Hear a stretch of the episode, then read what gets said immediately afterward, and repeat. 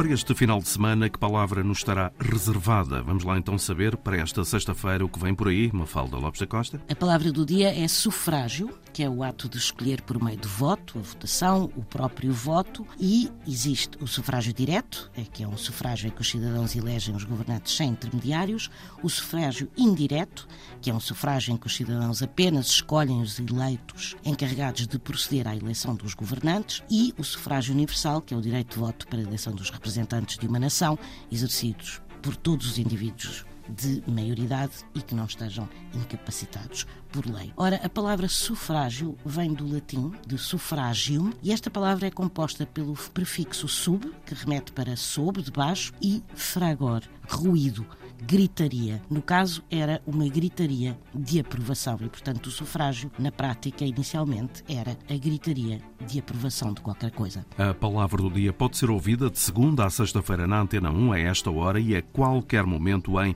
RTP Play. Edição sempre de Mafalda Lopes da Costa.